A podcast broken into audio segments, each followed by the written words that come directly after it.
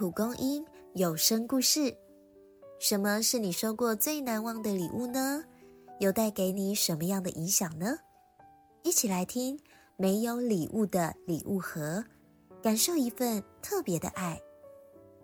琪琪和瑞瑞是双胞胎，外貌相似，性格却迥异。瑞瑞调皮，常闯祸惹麻烦；琪琪乖巧，但因脸上的胎记。越长大越自卑安静。明天是他们最期待的圣诞节。今晚兄弟俩躺进被窝，期待明早醒来像往年一样收到礼物。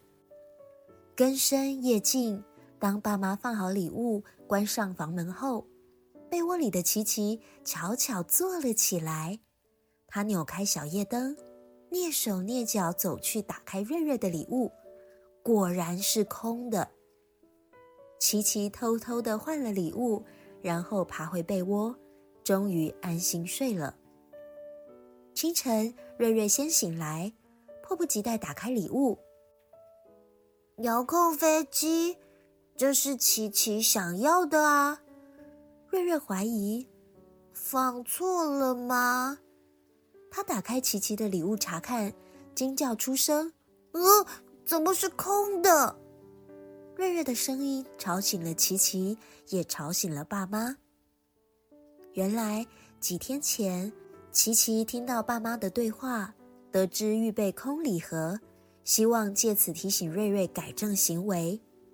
但琪琪知道瑞瑞调皮，常是为了逗他开心，于是把自己的礼物给瑞瑞。